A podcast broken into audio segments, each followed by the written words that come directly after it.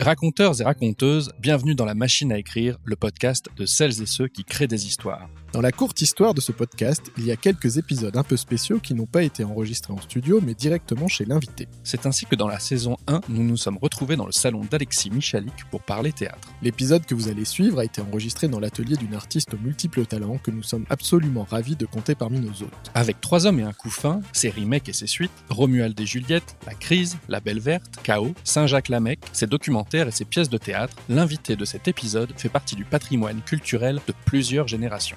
Réalisatrice, scénariste, comédienne, écrivaine, musicienne et même trapéziste, nous avons le privilège et l'honneur d'accueillir Colline Serrault. Avec elle, nous abordons ses débuts, son expérience de scénariste, ses films, ses spectacles, ses œuvres à venir et à travers tout cela, sa manière de voir et de raconter la société. Alors, comment démarre-t-on une si grande carrière? Faut-il avoir l'oreille musicale pour faire de la comédie? Comment écrit-on un film culte? Y a-t-il un risque à être écolo et féministe avant l'heure? Et peut-on changer la société à travers la fiction? C'est à toutes ces questions et à bien d'autres que nous répondons dans cet épisode. Je suis Yannick Lejeune. Et je suis Mike Cessno. Générique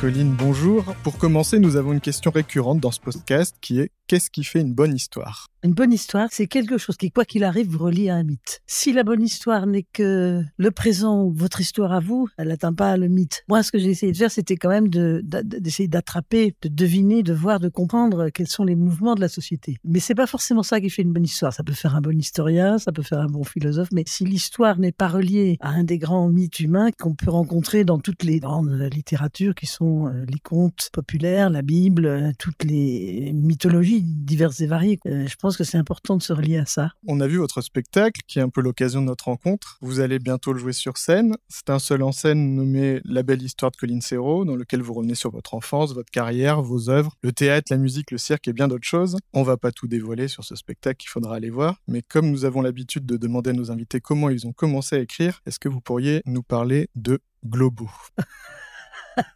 Mais C'est-à-dire qu'on était fauchés, nous, on était pas mal fauchés, et j'avais pas d'argent de poche, et les copines, elles en avaient. Et j'adorais les globaux. Les ben, c'est- à votre génération, vous ne savez pas ce que c'est, mais c'est des grands chewing-gums carrés, quand on pouvait faire des, énormes bulles avec, et, voilà. Et puis il y avait aussi les roudoudous, il y avait plein de, euh, bonbons super chouettes, quoi, les, trucs caramel, les carambars. Et, moi, j'aimais ça, quoi, comme tous les mots, mais donc, euh, comme j'avais pas d'argent de poche, et que j'avais une copine qui était très, très accro sur l'Égypte, l'histoire de l'Égypte, et puis qui était amoureuse du prof de français, je me suis dit, tiens, je, sens que je vais pouvoir peut-être lui proposer un marché. Donc, je lui ai dit, je t'écris un feuilleton sur tes deux trucs que t'aimes. Et, ah ouais, elle m'a dit, ouais, formidable. Et je lui ai dit, mais c'est 20 centimes la page. Et comme ça, j'ai commencé à écrire, voilà. Et c'était facile. Mais j'avais déjà commencé à écrire avant. hein. J'écrivais depuis que je sais écrire, j'écris. Mais c'était votre premier travail rémunéré. Ouais, c'était rémunéré. oui.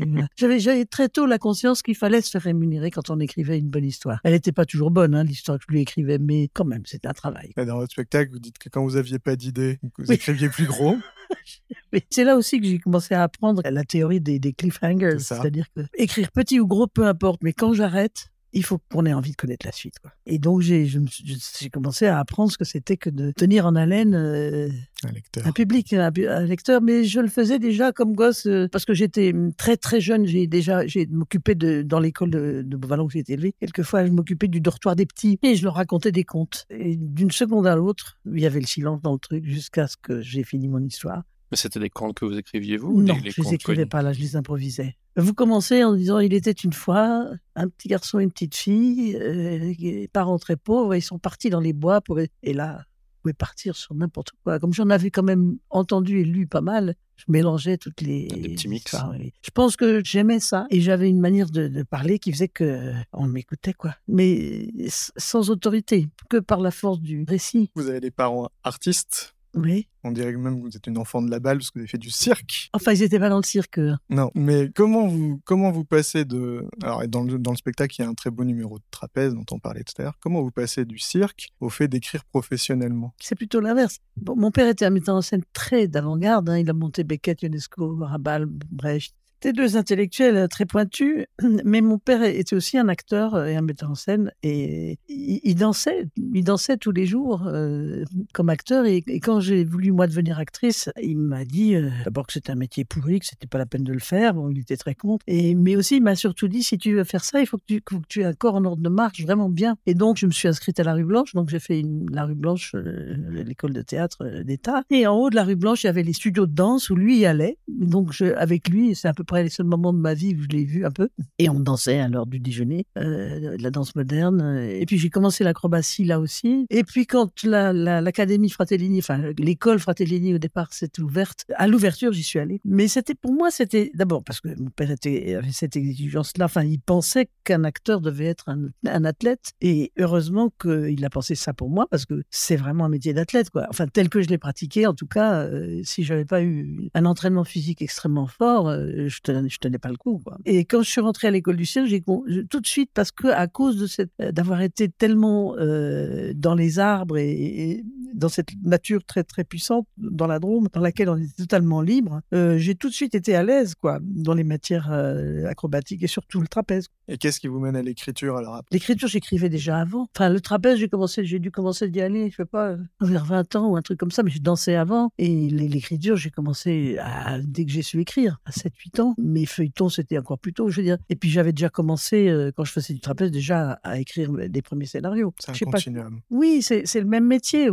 C'est une différente façon de raconter des histoires, de s'exprimer. De s'exprimer. Avec... Et puis c'est marrant parce que dans le monde anglo-saxon, ça paraît parfaitement naturel. Un acteur doit être un athlète. C'est pas forcément que j'aime euh, ce que font, fait Broadway, mais en tout cas, ils ont des compétences formidables. Ça rejoint la culture grecque. Vous étiez un beau corps dans un esprit sain. Enfin, man sana, une sana. Il y a une espèce de différenciation après entre le corps et l'esprit. Je suis une intellectuelle. Euh, je veux dire, on peut pas plus être, plus intellectuel que moi, mais en même temps, je suis une athlète aussi. Oui, bah, j'étais obligée. Ça veut pas dire qu'on est con, quoi, quand on est. et alors après, j'ai lu que vous aviez rencontré Romain Bouteille et Coluche et que vous aviez coécrit le premier spectacle de Coluche qui s'appelait Thérèse est triste. Comment s'est fait cette rencontre? Oh, C'était très tôt aussi que j'ai commencé à jouer dans la troupe de mon frère. On a fait des tournées. Là, j'ai rencontré un type qui était aussi dans cette troupe qui s'appelait Didier Kaminka, qui lui jouait à la vieille grille. C'est toute une époque, ça, que vous ne pas, mais bon, il y avait Rufus, Bouteille. Euh, et puis était plus jeune que tous ces gens-là, et, moi aussi. Et puis euh, un jour, Kaminka avait un spectacle à la vieille grille avec une fille, et euh, la fille, elle s'est désistée. Enfin bon, elle n'a pas pu le faire. Et donc, au pied levé, comme moi, j'avais regardé des répétitions, je l'ai remplacée. Et je faisait pas mal rire. Il n'y avait pas de doute. Et ça, c'était même avant que je devienne comédienne. Ça, j'étais organiste à l'époque. J'étais vraiment que dans la musique. Et je l'ai remplacé. Et puis après, bon, j'ai joué dans les, spectacles de mon frère encore. Et puis étudié l'orgue et je me suis dit, c'était très solitaire, c'était très beau, mais j'avais envie de jouer, quoi. Donc je me suis inscrite à l'école de la rue Blanche. Je suis rentrée. Et puis Bouteille, il surveillait un peu tout ça. Enfin, il regardait les trucs. Et il m'a dit, j'aimerais bien que tu joues dans le soir des diplomates parce que toi, tu fais pas actrice, Jean. Et c'était avec euh, Meldeg, Griffard, euh, euh, bouteille. Et puis, euh, on a joué un an. Ce rôle euh, et cette pièce, enfin, on était cinq ou six sur scène. Personne n'a jamais compris ce que ça racontait. Hein. on comprenait pas, mais, mais dès qu'on ouvrait la bouche, les gens étaient partir de rire.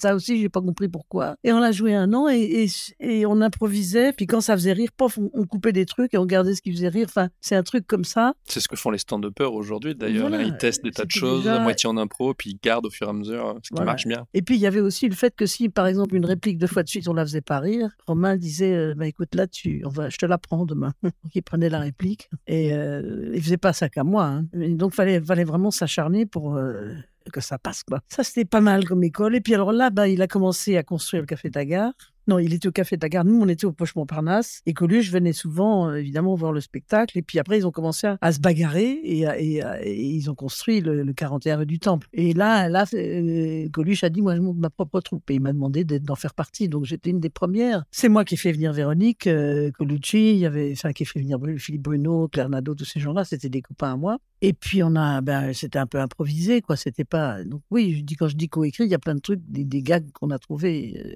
un peu tous. Mais Enfin, moi, j'en ai trouvé quelques-uns, oui. Mais euh, c'était quelqu'un de très perso, hein. euh, Coluche. C'était pas un partageur. hein. Qu'est-ce qui vous amène à passer de la scène au cinéma? Ah, c'était dès le départ. En Oui, fait, oui, tout toujours. était lancé. Oui. Puisque j'étais un rat aussi de cinéma, et je séchais tout le temps le- les cours, je voyais tous les films. Donc j'ai su très très très tôt que parce que je faisais beaucoup de photos aussi, mon père m'avait donné un Nikon et je savais que ça, ça rassemblerait tout ce que je savais faire, jouer, diriger parce que j'avais déjà l'envie de diriger les acteurs, écrire, La musique. la musique, le rythme.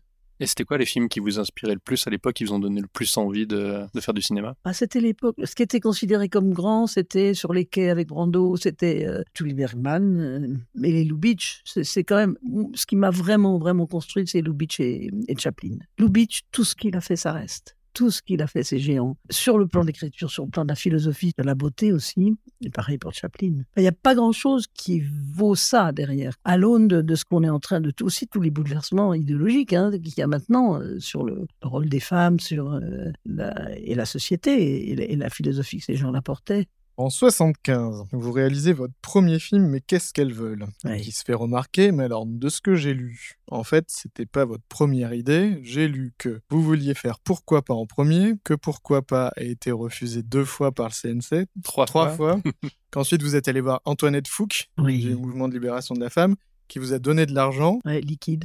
liquide, donc de, sa, de la main à la main. Ouais. Et avec Ça, se- cet ça argent se fait liquide, plus trop aujourd'hui, je crois. je suis allé direct à Éclair et j'ai acheté pour cet argent-là entièrement de depuis le pellicule. Voilà. Et vous avez tourné, mais qu'est-ce qu'elles veulent? Ouais. Et ça a servi de démonstrateur pour convaincre les gens de faire pourquoi pas, ça? Exactement. oui. J'ai fait un premier film avant qui s'appelait On s'est trompé d'histoire d'amour et qui a été tourné par Bertuccelli. Ça, Oui, c'était mon c'était premier ça. scénario. c'était Mais votre premier scénario. Scénariste, Ouais. mais pas réalisatrice, c'est ça, ouais. Non, oui, et actrice. Oui. Mais pourquoi pas C'est l'histoire d'un trouble, on dirait, aujourd'hui. Oui. Donc euh, une femme et deux hommes qui vont vivre euh, une histoire d'amour polyamoureuse, euh, bisexuelle. C'est un film qui est assez tendre. On a plutôt des baisers, il n'y a pas de, c'est pas, pas de scène explicite. Ah non. Et euh, c'est un film qui est aussi par moments assez dur. Il y a un personnage qui se fait retirer ses enfants parce qu'il est dans cette histoire. Qu'est-ce qui vous amène à parler de ça à ce moment-là? Bah, c'était beaucoup la révolution de 68. Hein. C'était, c'était juste après 68 que je l'ai écrit, où on remettait en question toute la structure familiale et bien entendu aussi la question de l'homosexualité, ce qui était complètement archi-révolutionnaire à l'époque. Parce que même encore 20 ans après, quand je proposais à la télévision, on m'avait dit de toute façon, il y a un tabou total, on parle pas d'homosexualité à la télévision. C'est dément quand même. Et puis de proposer, c'est toujours pareil. Tous mes films, c'est un peu ça. Proposer une utopie. C'est-à-dire, euh, bon, ça dysfonctionne, comment ça pourrait marcher? Et là, en l'occurrence, la question n'est pas. D'ailleurs, c'est un film qui est extrêmement pudique, il n'y a, pratiquement rien sexuellement. Mais c'est simplement, c'est parce que c'est aussi une organisation de la vie, un couple ou un trouble. ou- C'est-à-dire que c'était une organisation, un, espèce de bulle de, de, de, paradis, une, une, allégorie d'une société aussi, hein, où, tout le monde est solidaire, euh, libre de faire ce, ce pourquoi il est doué et ce pourquoi ce qu'il aime, sans aucune hiérarchie, mais aussi avec des règles, avec euh, la règle qui est la communauté, qu'il faut qu'il faut qu'elle marche, euh, économiquement, affectivement, voilà, il faut que ça marche. Donc c'était c'était ça le guide, c'était de proposer une utopie. Et Colline Serrault de cette époque, quand elle démarre ce projet, elle se dit pas mais le diffuseur va jamais me suivre, le CNC va me... Ah non, mais j'ai jamais pensé qu'on pouvait pas me suivre. Donc il n'y avait pas une idée révolutionnaire de dire je vais casser les codes. tout le monde. Ah non. Ah non, mais par contre, euh, sidération, parce que j'ai tout le temps été dans ce truc-là, de décrire des, des, des, choses qui me paraissaient évidentes et me rendre compte d'une espèce de, de mur, de retard, enfin de, de retard dans la pensée. Mais, mais je les condamne pas. Je veux dire, c'était, les choses avancent à, à des rythmes différents pour les gens. Quelquefois, on a une espèce de tête chercheuse qui, qui, voit les choses avant. euh, et c'est pas parce que j'étais mieux que les autres, c'est parce que j'étais aussi dans un milieu où, est, où ça réfléchissait tout le temps, où ça bouquinait. Et j'ai énormément travaillé et lu sur tous ces sujets. J'ai construit une pensée à partir de grands penseurs aussi. La psychanalyse, le marxisme, le féminisme, l'écologie, tout ça, c'était des lectures, c'était des choses que j'apprenais. C'était pas de l'intuition féminine, machin. Non, non. Déjà, là-dedans, pourquoi pas, ils avaient un potager. Hein. Mm, oui, très à la mode maintenant. Puis c'était cette normalisation de l'homosexualité. Je l'ai tourné, pourquoi pas, je, je dû l'écrire en 75, ou enfin 4 74. et c'est- c'est- c'est- on est en. bah oui, ça fait combien? 50 ans. 50 ans. Mm. On n'y est toujours pas. On n'y est est toujours pas. pas. C'est toujours, c'est toujours aussi foireux, à part dans certains milieux, comme les nôtres ou comme ça. Mais c'est vers là que ça va. Et c'est ça l'important. C'est que justement, les œuvres qui restent, c'est celles qui anticipent des choses qui sont tellement solides que de toute façon, ça ne pourra jamais être euh, à côté de la plaque. Parce qu'il s'agit de liberté aussi. Voilà, vous avez parlé de la structure familiale. On va passer à un film qui en parle beaucoup, c'est Trois hommes et un couffin. Dans votre spectacle, vous expliquez que face à certains de vos choix, le diffuseur n'y croyait pas, que vous avez démarré un tout petit nombre de salles. Puis finalement, vous avez fait 12 millions de spectateurs et je pense que tout le monde connaît Trois hommes et un couffin. Comment vous expliquez le succès fulgurant de ce film en particulier? Moi, je pense que c'est un film qui, qui sur le plan visuel, et c'est un tableau après l'autre. On a fait un, film qui est vraiment un film plasticien, mais ça, personne l'a vu. C'est tellement tombé à un moment où ce qui était latent est devenu manifeste, comme un précipité en chimie. Ça, ça, ça a concrétisé une chose qui était dé- déjà là. Ça a correspondu à un momentum extrêmement bon dans la société, mais ça, c'est pas. On peut être dans le momentum, coup de peau ou pas. Après, il faut, quand même que le film soit bon, et c'est pas grave si ça tombe, enfin, à l'échelle d'une vie plus tard, à l'échelle de plusieurs générations, que ça tombe à ce moment-là ou que ça soit 20 ans plus tard que ça tombe dans le momentum, c'est pas grave. Ce qui compte, c'est la solidité de, de la pensée qui est derrière. Est-ce que vous pensez que cette pensée, elle a été comprise euh, tout de suite par le public ou est-ce que au Pas début c'était juste la comédie, la situation Voilà. rocambolesque dans laquelle se trouvent ces trois hommes C'est le comique. Parce que moi je me rappelle que quand la première fois que je l'ai vu, j'étais j'étais jeune et pour moi c'était juste rigolo. Il y avait Michel Boujna, il y avait Dussolier, ils étaient embêtés avec cet enfant. C'était juste les scènes de comédie qu'on parlait. Et c'est plus tard en le revoyant que j'ai compris qu'il y avait un message, qu'il y avait un portrait de la société. Oui. un portrait de la paternité, qu'il y avait une volonté de mettre un miroir face au père et, et de faire comprendre des choses. Oui, c'est un, en plus, c'est un grand mythe. C'est le mythe des rois mages inversé. Et ça aussi, c'était très conscient hein, de ma part. Mais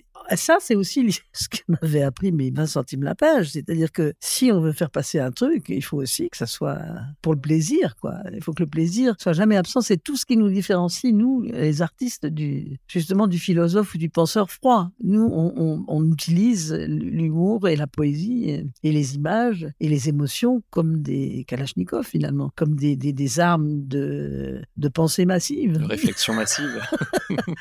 Bon, voilà. Et- mais que, que les gens se soient trompés là-dessus, c'est pas grave. Parce que quand vous faites un film, vous parlez à deux niveaux aux gens. Il y a le niveau conscient, il y a le niveau euh, de, de, ce qu'ils reçoivent directement comme ça, pouf pouf. Et puis il y a l'inconscient. Et là, ça parle. Ça parle fort. Et en fait, dans euh, Trois hommes et un couffin, ça a parlé fort à ce niveau-là surtout. C'est beaucoup plus fort que ce qui passe dans le conscient. Et ce qui passait dans le conscient, c'était oh, oh, oh, ils, changent la couche, ils savent pas faire, il y a du caca partout. Enfin, c'était ça, quoi. Mais dans la- dans l'inconscient, il y avait une remise en question et pour les hommes aussi. Euh, À propos de ça, tout à l'heure, vous avez dit, vous parliez de votre père, vous avez dit, je l'ai pas beaucoup vu. Est-ce que dans Trois hommes et un couffin, il y a, une, il y a quelque chose de psychanalytique? Ah ben ça probablement, hein, mon inconscient il marche aussi. Hein. Je domine pas. Mais c'était pas conscient, vous n'avez pas dit, tiens, mon père était Ah, absent, je vais écrire un truc sur les hommes qui sont... Mais c'est probablement très présent, oui, bien sûr, bien sûr. Ce qui était beau dans le succès du, c'est un film très féministe, hein. Euh, mais c'est, mais c'est, c'est un portrait extrêmement euh, chaleureux de trois mecs qui sont des blancs occidentaux un peu cons quand même Ah au oui. départ. Ils sont Mais- sympathiques, mais dans le fond. Ils sont assez cons. Mais ils se transforment. C'est la transformation qui est intéressante. Et, et le film a plu autant aux mecs qu'aux filles. Et ça, c'était aussi mon but, tout en étant quelqu'un de très féministe. Et c'est pareil pour la scène de Paco, en fait. C'est très intéressant parce qu'en fait, les, les hommes adorent cette scène. Ça, ça m'a scié, ça. Oui, parce que ça repousse, ça la, le ça, libère. ça libère de la mer Oui. totalement. Ça la li- ça libère tout en restant affectueux avec elle, quoi. Mais elle se débrouille, ça va, j'ai pas besoin de la porter sur mon dos. Mm. quoi. Et puis elle redevient une femme, c'est pas juste ma mère. Exactement. oui. Dans le spectacle, vous avez indiqué que tous les acteurs qui avaient reçu le scénario de Trois hommes et un couffin l'avaient refusé. Vous savez pourquoi? Parce que les bébés, c'est chiant, ça n'a aucun intérêt pour le public. Donc ils étaient bien dans leur rôle. euh, Finalement, ils étaient bien dans leur Ils rôle de Je n'en veux pas. dans leur rôle. Ils auraient été très bien dans le film.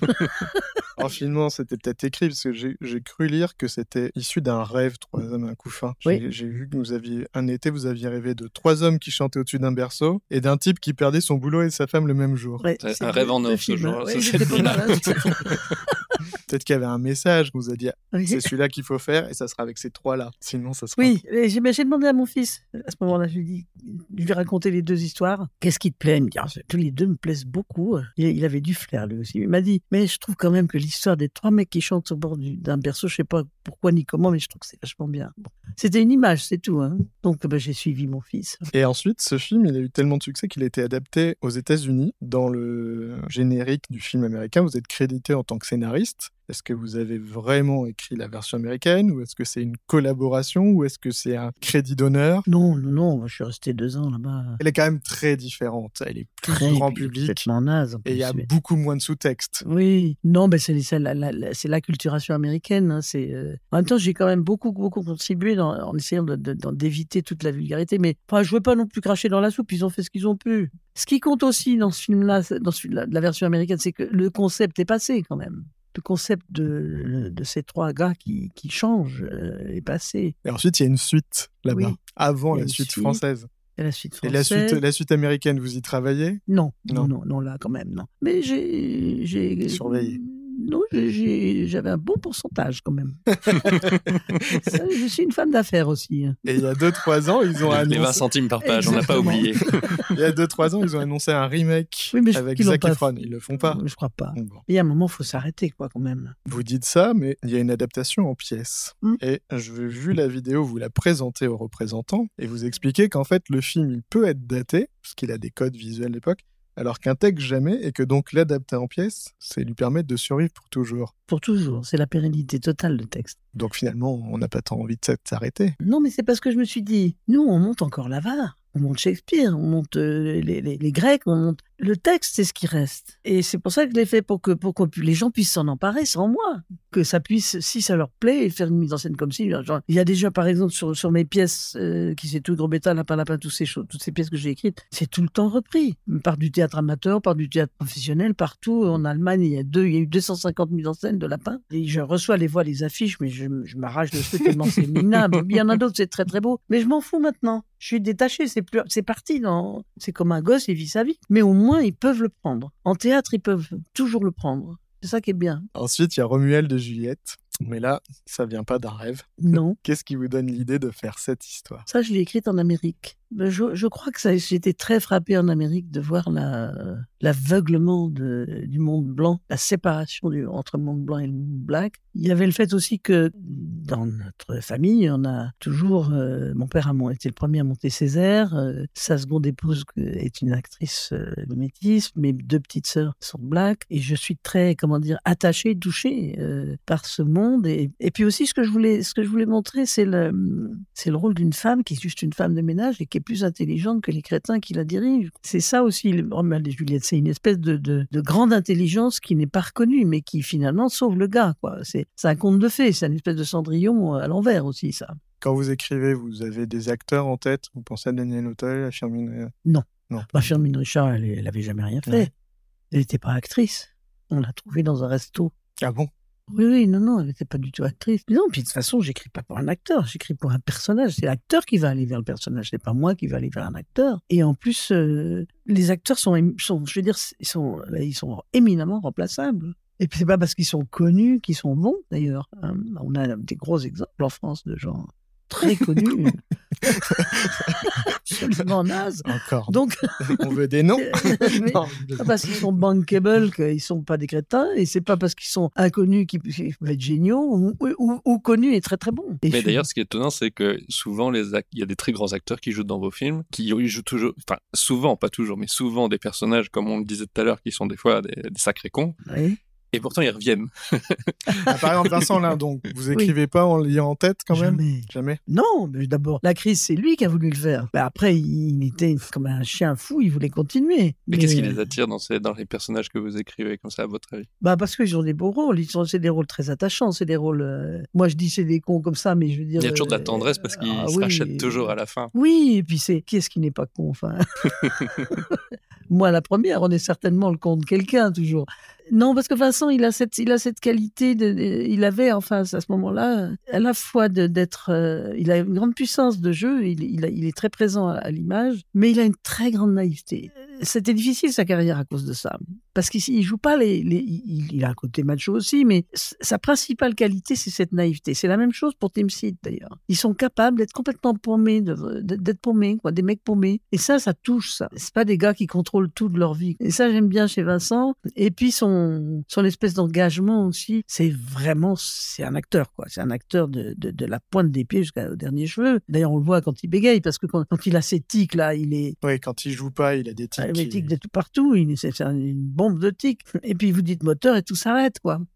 Bon, ça nous fait une transition toute trouvée pour parler de la crise. C'est le deuxième rêve de l'été. Victor, qui le même jour perd sa femme et son travail, il va essayer toute la journée d'en parler à ses proches, ses amis, sa famille, qui ont eux-mêmes des problèmes, et il va faire la rencontre de Michou, qui va devenir à la fois son boulet et sa béquille. C'était il y a plus de 20 ans, et déjà ça parlait d'individualisme, de montée du racisme, de la chute de la gauche, des SDF, de la malbouffe, du féminisme. Est-ce que vous dites, je vais faire un portrait de la société très large, ou est-ce que c'est venu en cours d'écriture? Il y a toujours une partie qui vient en cours d'écriture. Je pense qu'un pitch, plus il est minimaliste, plus il est bon. Après, l'ambition, c'était vraiment de faire le portrait de la société à ce moment-là. Ça, ça, ça a été très conscient chez moi. Après, c'est comme une espèce d'horlogerie qui se construit de manière à la fois organique et très organisée. Il faut laisser cette liberté dans l'écriture. Il ne faut pas obéir à un plan seulement. Il y a une espèce de plan, mais il y a aussi euh, ce qui vous vient par la machinerie même de, de l'écriture qui fait remonter les choses. Mais, mais le, le, but était vraiment de faire un portrait général de la société. Oui. Vous disiez justement, euh, vous parliez de la, la, la machine qui se construit pendant l'écriture. Est-ce que c'est aussi le cas? Est-ce qu'il y a une écriture au moment de la réalisation, au moment du tournage,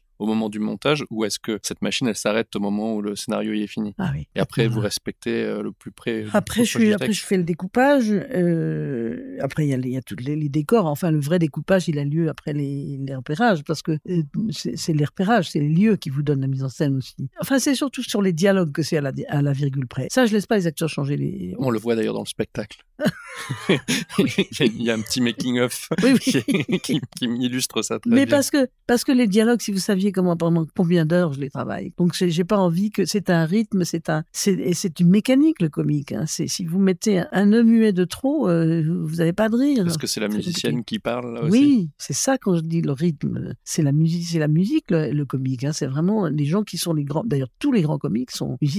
Tous mes films sont très répétés. On, répète pendant, en même temps que la préparation, en général 3-4 heures par jour. Les acteurs, ils ont, ils ont une, une structure, une colonne vertébrale solide. Les, dialogues, je, n'aime pas qu'on les change, mais par contre, il peut sortir des intonations, il peut sortir des idées. Trucs. À partir du moment où on a cette solidité d'avoir répété, d'avoir un truc qui marche, là, on peut, ça peut être la vie, l'instant, ça peut changer, mais pas, pas de manière drastique quand même. Mais le montage, c'est, vous saviez comment on fait. Enfin, on a une technique aussi de choix. Les producteurs deviennent fous parce qu'on on, on ne commence pas le montage avant d'avoir fait tous les choix. Et, et tous les choix, ça peut prendre un mois et demi. On écoute une réplique dans toutes les prises. Et puis à l'époque, c'était pas numérique. Hein. Ouais, à chaque fois, il fallait en arrière, en avant, etc. Et on dit bien, bien. Après, on élimine celles qui sont pas bien, on réécoute. Donc c'est un travail de titan, mais on a le meilleur de ce qu'ils ont fait. Quand vous dites, moi j'écris pendant des mois euh, mes dialogues, c'est quoi votre technique? Comment vous savez qu'un dialogue sonne juste? Est-ce que vous le jouez? Est-ce que vous le faites à voix haute? Est-ce que ça vous aide d'être comédienne aussi bah, pour les ça. écrire? Un film, vous vérifiez ce que vous avez fait tous les trois ans. Ça met trois ans un film. Maintenant, j'essaie de le faire autrement d'ailleurs, mais au début, euh, vous êtes complètement en aveugle. Vous êtes, vous êtes, c'est comme quand on tourne. On regardait les rushs, mais on pouvait plus rien faire. Au départ, en péloge, quand moi j'ai commencé les, tous mes premiers films jusqu'à La Belle Verte, on était, on voyait rien de ce qu'on faisait. Et c'est pareil pour le, les dialogues tout le temps où j'ai tourné, j'ai tout le temps joué au théâtre, pratiquement tous les soirs en même temps. Pendant 30 ans, j'ai joué au théâtre tous les jours. Et en tournée, dans, avec des tas de publics et tout ça. Donc là, vous, ce que vous faites, en, ce que vous vérifiez en trois ans, vous le vérifiez tous les jours, là. C'est-à-dire comment ça marche, comment un effet marche. Et puis aussi avec l'école bouteille, Coluche, tout ça, nous, on était à l'affût de pourquoi un truc passait, comment il passait. Euh, on en discutait tout le temps. Enfin, c'est une obsession aussi que ça passe. Pas seulement que ça rigole, mais, mais que ça passe, quoi. Et donc, euh, ça, c'est vraiment un métier je raconte toujours cette histoire dans un temps euh, qui s'est tout bêta. Il y a un moment, je dis le Rio Sou va refroidir. J'avais cet accent-là. Le Rio Sou va refroidir. Je pleurais comme ça un petit peu parce que l'autre, il voulait pas me donner ce, euh, à manger. Et ça riait toujours. Ça riait, mais bien. Et puis un jour, je dis le Rio Sou va refroidir. Bide. C'était juste le va refroidir. Euh, non, refroidir ou refroidir. Ah oui, c'était le re. Ouais. Le lendemain, je dis le Rio Sou va refroidir. Paf, ça se marre. C'était la musique. Oui, le rythme, le, le lendemain, et puis socialement derrière aussi. Que si vous dites refroidir, vous n'avez pas la même connotation sociale. Tandis que le reste, c'est enfantin, il va refroidir. Et derrière chaque intonation, derrière chaque euh, contraction, etc., il y a une intention sociale, rythmique, machin. Et, derrière chaque quart de ton. Et ça, c'est formidable avec, par exemple, avec travailler avec Muriel Robin. Pour ça, c'est c'est génial. Parce qu'alors, elle, elle a une oreille euh, de fou, comme une musicienne. Comme moi, je suis musicienne. Moi, j'entends tout, tout ça, le quart de ton, quoi. Et il y, en a, ils n'ont pas cette oreille-là. Ils passent à côté du comique. Moi, je l'ai découvert là en le jouant, tout d'un coup, par un accident que j'ai fait refroidir au lieu de refroidir. Tout d'un coup, on se retrouve dans une forêt épaisse, sur toute une pièce d'une heure et demie. Vous vous rendez compte le nombre de, de trucs et que vous pouvez rater et que vous pouvez ne pas rater. Enfin bon. Et ça, c'est ça m'a énormément servi au, pour écrire. C'est la question qu'on s'est posée pour votre spectacle. Il a l'air très naturel. On a l'impression d'être avec vous dans une soirée où vous allez nous raconter des anecdotes. Est-ce qu'il est très écrit ou est-ce que là, vous vous laissez un peu plus de liberté? C'est-à-dire qu'il y a tellement longtemps que je suis sur scène que je raconte des blagues que maintenant j'ai plus besoin d'écrire. Là, ce spectacle-là, il y y a quoi? Il y a, il y a trois lignes sur, un- sur un bout de papier. Hein. Ah, vous l'avez même jamais posé. euh, Ah, j'ai jamais écrit. Non. Est-ce qu'il change du coup beaucoup de Beaucoup. soir en soir? Oui, oui, il y a des trucs que j'ai. Vous étiez là quand j'ai fait le truc sur Bayreuth avec les, les, les talons blancs qui. Oui, qui- Ouais. les talons Oui, blancs. mais oui. ça, c'était improvisé ce soir-là. Ah D'accord. oui, d'accord, ok. Oui. C'est une très belle anecdote. Et je la, je la garderai, celle Ouais, elle est bien. Non, donc, donc si vous voulez, maintenant, je suis beaucoup plus libre et j'ai plus envie de, j'ai plus envie de réciter, quoi. Je- et les gens le sentent aussi, non, ça? Ah oui, Oui. c'est très naturel. Je vous dis, on a Oui. l'impression d'être euh, avec quelqu'un, euh, une amie connue, qui va nous raconter des choses sur elle. Oui. C'est très fluide. C'est ça que j'ai envie maintenant d'avoir, c'est un rapport très, où je peux me tromper aussi, où je peux, où on est ensemble, quoi. C'est, Ouais, Il y a une convivialité très forte euh, oui, qui est créée c'est- justement. euh, d'ailleurs, je commence comme ça, quand ça va, la vie? Mais ça, c'est, maintenant, je, maintenant, j'ai cette liberté. Mais par contre, les effets comiques, je sais comment ils passent. hein. Quand le petit gars en dessous dit, c'est sympa, les mecs. Euh, quand tout le monde tombe sur lui, là, dans Othello, je connais mes chutes, Ouais. quand même. Ouais, Il y, a des- il y a des punchlines très efficaces au fur et à mesure. il les faut. quand Même même. si elles sont pas écrites, on sent qu'elles sont là, euh, Ouais. préparées. Quoi. Dans cet euh, ordre d'idée, dans la crise, il y a des gimmicks, il y a des phrases qui reviennent. Il y a « je suis vulgaire, tant mieux » ou « paf, tout est parti ». Qu'est-ce Ah, il faut savoir que dans la famille Diani, qui regarde la crise au moins deux fois au par moins an. deux fois par an. C'est leur classique de Noël. voilà. Ma femme, hier, on regardait le spectacle, elle a fait la tirade en même temps que vous de Maria connaît elle la connaît par cœur. C'est marrant. ça. Ces gimmicks-là, comment ils vous viennent? À quoi ils servent? Ah, ça, c'est c'est la biche, c'est c'est des. C'est Molière, c'est la biche, c'est des, des- c'est des trucs de théâtre, quoi. C'est des, des choses qui sortent quand on est dans un état second, les gimmicks. Elles sont, elles sont hors d'elles-mêmes et donc elles, elles redisent, comme les gens qui racontent, alors il est tombé là, alors, alors j'étais fait ça, mais il est tombé là, puis c'est quand on est hors de soi. Et, et pour, il faut une actrice qui sache faire ça, c'est pas évident. Hein. Dans le dernier épisode du podcast, on avait Maurice Barthélémy qui nous disait que lui, il se préoccupait pas de savoir si des phrases ou des gimmicks allaient rester parce qu'il sait jamais anticiper lesquelles vont rester, lesquelles vont pas rester. Est-ce que vous, quand vous en écrivez des comme ça, vous avez l'intuition que celle-ci, ça va vraiment marquer, ça va rester ou des fois c'est Bah, j'ai l'intuition que c'est bon pour la scène là, à ce Mm. moment-là. Après que ça va rester, c'est plus moi qui décide. C'est-à-dire, c'est comme l'allégorie de l'enfant que vous lancez dans le public. C'est, il grandit, et il- il va dans le vaste monde et, et les gens prennent ce qu'ils prennent et c'est plus moi qui décide. Mais quand je l'écris, je sais que c'est ça qui, ça va marcher dans la scène dans la scène, en tout cas, oui. Et- Maintenant, on est en 2023, le film reste merveilleusement ou atrocement, suivant comment on se place d'actualité. Est-ce que vous attendiez à ce que 30 ans plus tard, les gens se reconnaissent encore dans ce que ça raconte sur le couple, la famille, la gauche, les SDF Le racisme et tout ça. Voilà. Quand on, on- des, des gens vous disent euh, non mais moi je veux que ce soit un truc d'art, je m'en fous si le public aime ou pas. Non, moi je m'en fous pas si le public aime ou pas. J'écris pour le public et je veux que ça reste et je veux que ce soit des œuvres éternelles. J'ai une énorme ambition, je suis pas du tout modeste là-dessus. Après, comme personne, je suis modeste parce que je je sais pas ce que ce que ça va faire et j'en sais rien et je le domine pas ça. Mais moi je veux ça. J'ai pas de fausse modestie de dire non non je fais une œuvre d'art.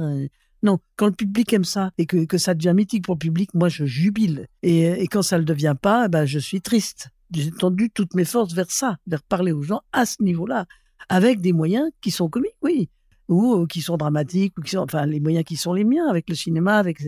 C'est l'image aussi, c'est la beauté des plans, c'est comment quelle écriture vous choisissez d'avoir, euh, parce que c'est une écriture, les images. Quel angle vous prenez pour dire telle, telle chose. Voilà. Ça, c'est toute la, cuisine, notre cuisine, notre, c'est comme nos, outils de sculpteur. Mais quand je vois que ça dure et que les gens euh, le prennent encore, je suis très, très, très heureuse. C'est tout ce que je peux dire. Mais sans non plus flagornerie. C'est parce que euh, on peut toujours se tromper, il faut rester modeste et, mais c'est un énorme, oui, bonheur de savoir que ça, que ça grandit sans moi euh, chez les gens. C'est comme des, des, des, comment, des graines qu'on lance et puis elles poussent, quoi. À propos de films qui poussent avec les gens, on peut parler de La Belle Verte. Parce que La Belle Verte, quand c'est sorti, ça n'a pas vraiment été bien accueilli. Alors j'ai regardé les chiffres, on a quand même fait un million d'entrées. Oui, mais la critique était un peu. Ah ben c'est carrément insultant. voilà.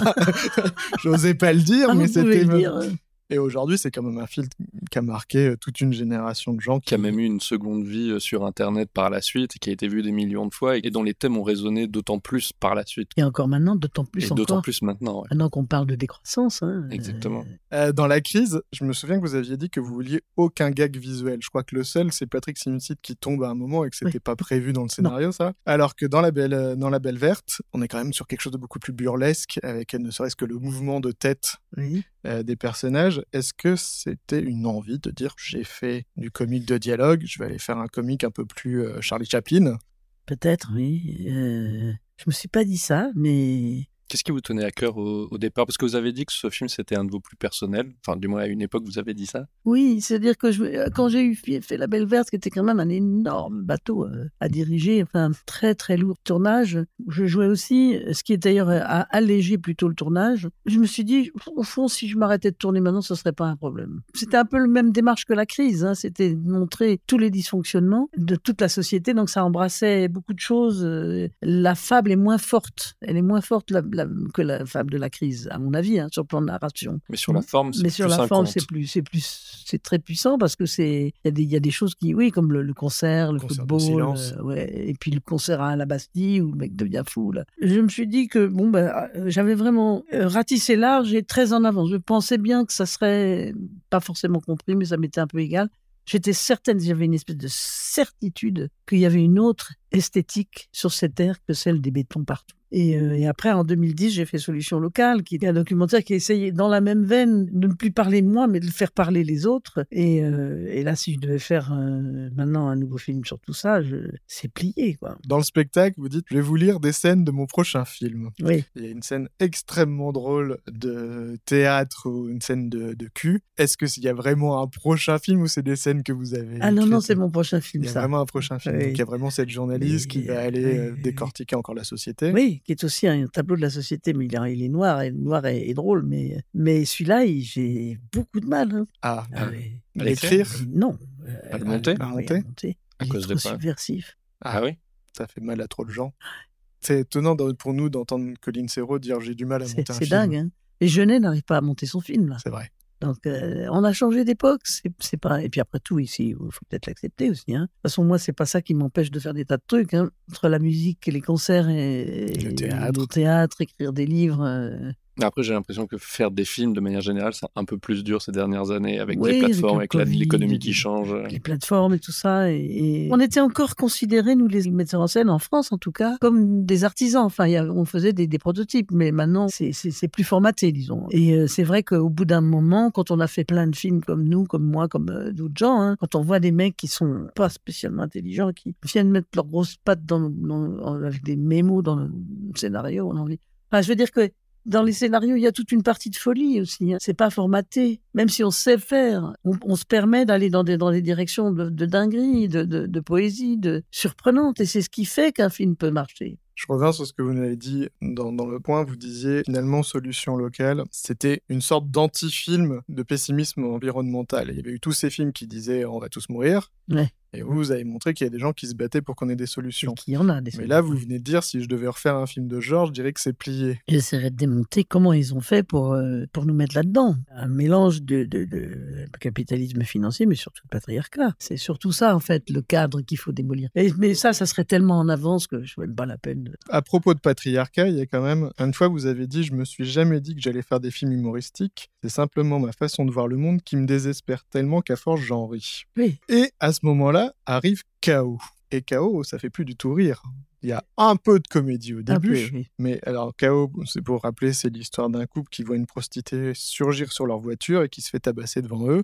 Lui va fermer les portes, elle va se faire tabasser jusqu'à être dans un coma profond. Et puis le lendemain, elle va essayer de la retrouver, elle va la retrouver à l'hôpital et elle va essayer de l'aider à échapper à un réseau de proxénètes. Et ce qui m'étonne dans ce film, c'est que c'est presque un film de colère. C'est-à-dire que finalement, tous les hommes dans ce film, que ce soit le personnage Vincent London, son fils, qui est un débile profond que tard, le réseau de proxénètes, évidemment, le père de l'héroïne, ils sont tous horribles. Donc il y a une sorte de dénonciation du patriarcat et de la masculinité toxique qui est très forte. Mais pour quelqu'un qui dit j'essaye d'en rire, là, on, on tombe dans un thriller qui est très noir. Tout le récit des maisons de dressage est terrible. Ouais, c'est terrible. Qu'est-ce qui a changé au moment où vous vous lancez dans ce projet? Je sais pas si ça n'a pas tellement changé. C'est-à-dire qu'il y a quand même aussi le fait que les deux, les deux le père et le fils, tombent euh, vraiment amoureux euh, de cette femme et d'un- amour qui est vraiment euh, qui va changer leur vie, quoi. Il y a ça quand même à la fin.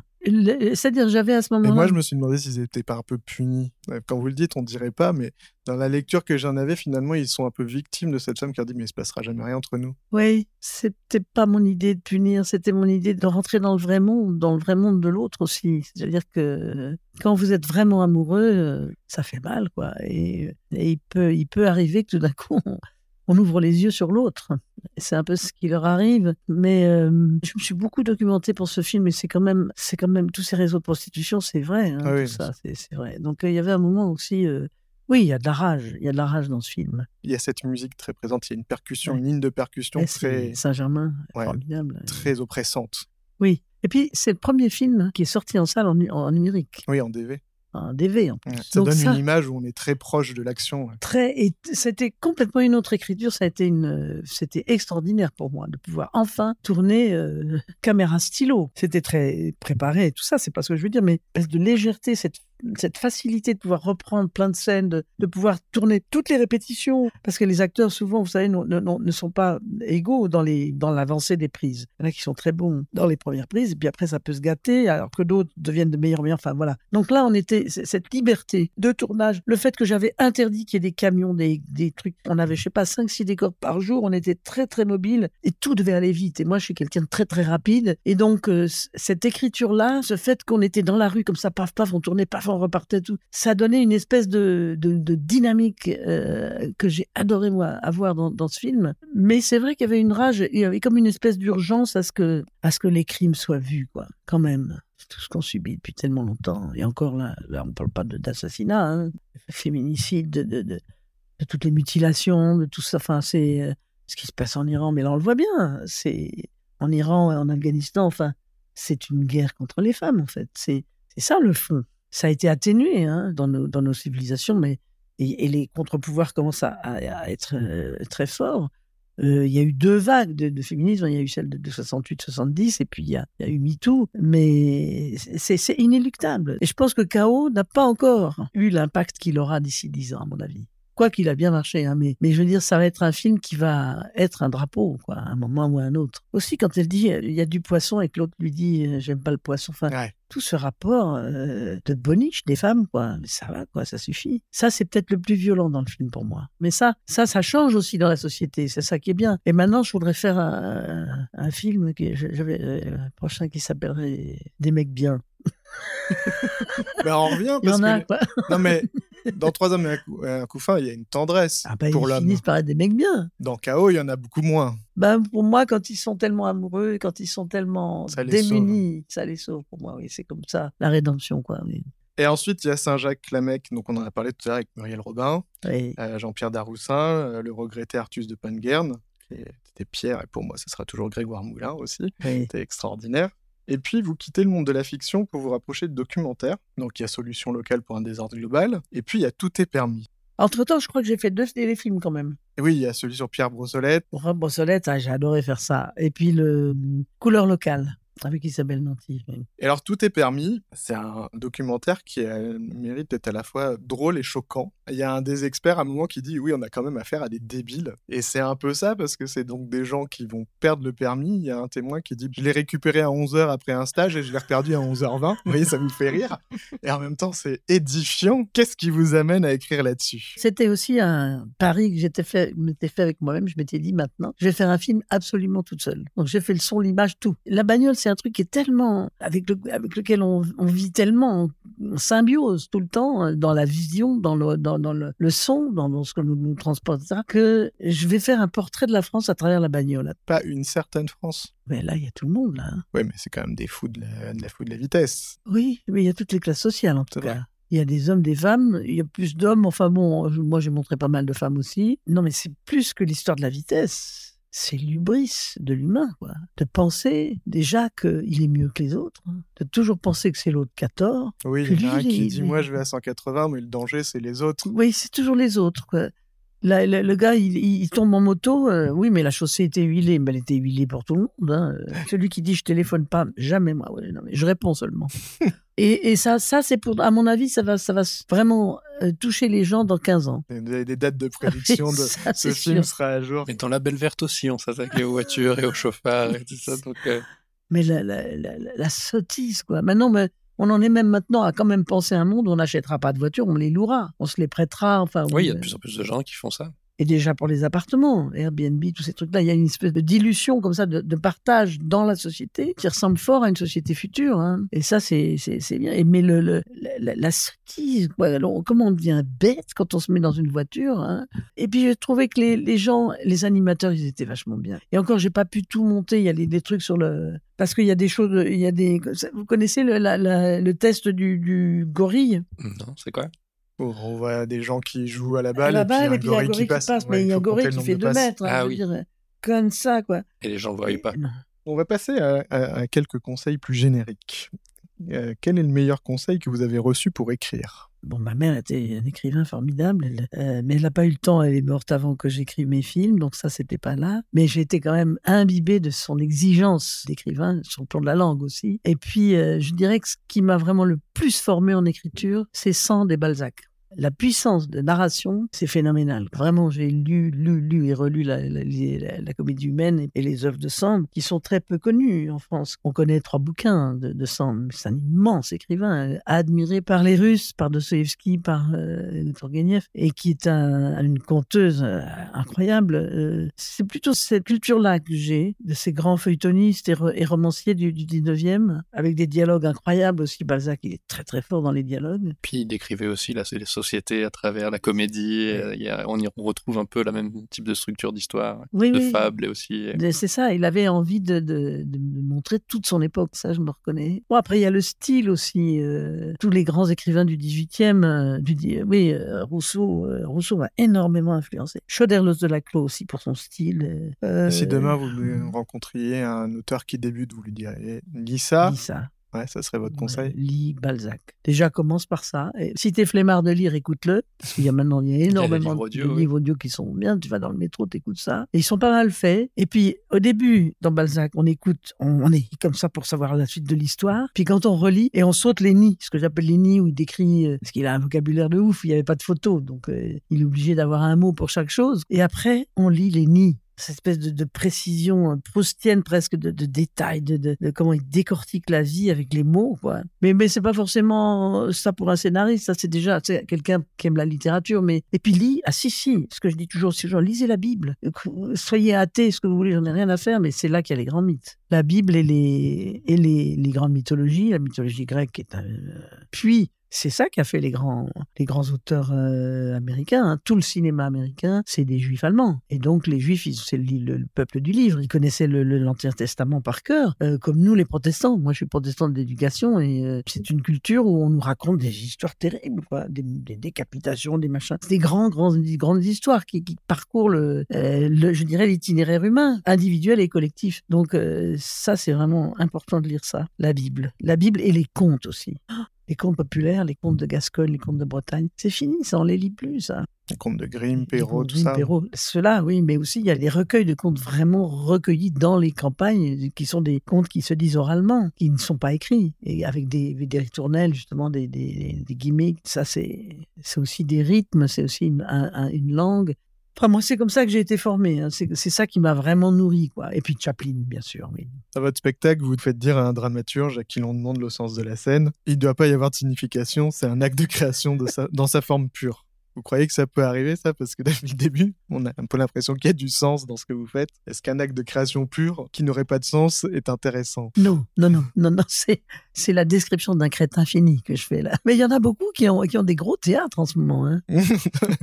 Et euh, quand vous parlez de l'école, vous avez fait vos classes dans votre spectacle. Vous dites que l'institutrice voulait changer la société en changeant les gosses. Est-ce qu'au final, on pourrait pas dire qu'à travers vos films, vous avez envie de changer la société en changeant les spectateurs? Oui, mais je suis très modeste vis-à-vis de ça parce que là aussi, c'est possible que ça a un peu contribué. Je ne nie pas l'importance de, la création et de l'art dans, dans la transformation du, monde, mais le monde se transforme par les petites gens aussi, et, beaucoup plus, et beaucoup plus douloureusement pour eux que pour nous. On contribue, on contribue, et ce que, je- ce que je dis aussi, je ne sais pas si je l'ai dit dans le spectacle, mais pour moi, tout le monde est créateur. Il n'y a pas de hiérarchie dans la création. Moi, je suis né avec ces, ces dons-là. Euh, les dons sont distribués comme ça au hasard chez les gens. Vous avez une question d'éducation, de ceci, de milieu social. Euh, j'ai eu la chance d'être dans un milieu où on n'avait pas de fric, donc ça me rend très très proche des gens sans fric. Et puis, je peux converser très facilement avec un président de la République parce que je pense qu'il connaît moins de trucs que moi, si ça se trouve. Donc, je m'en fous complètement de tout ça. La hiérarchie sociale, je m'en fous. Mais par contre, euh, je me fous pas de, de les petites gens, ceux qui, ceux, ceux qui sont euh, bénévoles dans les assos, qui tiennent la France debout, ceux qui sont euh, qui, qui, envers et contre tout, malgré tous les obstacles, continuent à faire de- de- du bio, euh,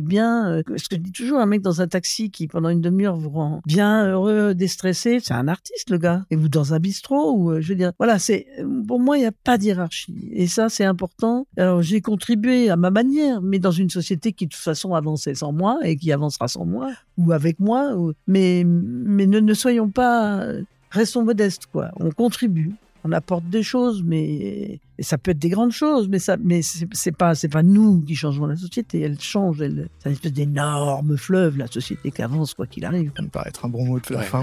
Tout à fait. Merci beaucoup. Merci Colline. Voilà, j'étais bavarde. Hein. Ah bah, c'est tant mieux pour nous. On est content. super. C'est ainsi que se termine cet épisode de La Machine à écrire. On espère que vous avez passé un bon moment avec notre invité, qu'on remercie chaleureusement pour son accueil, son temps et sa générosité.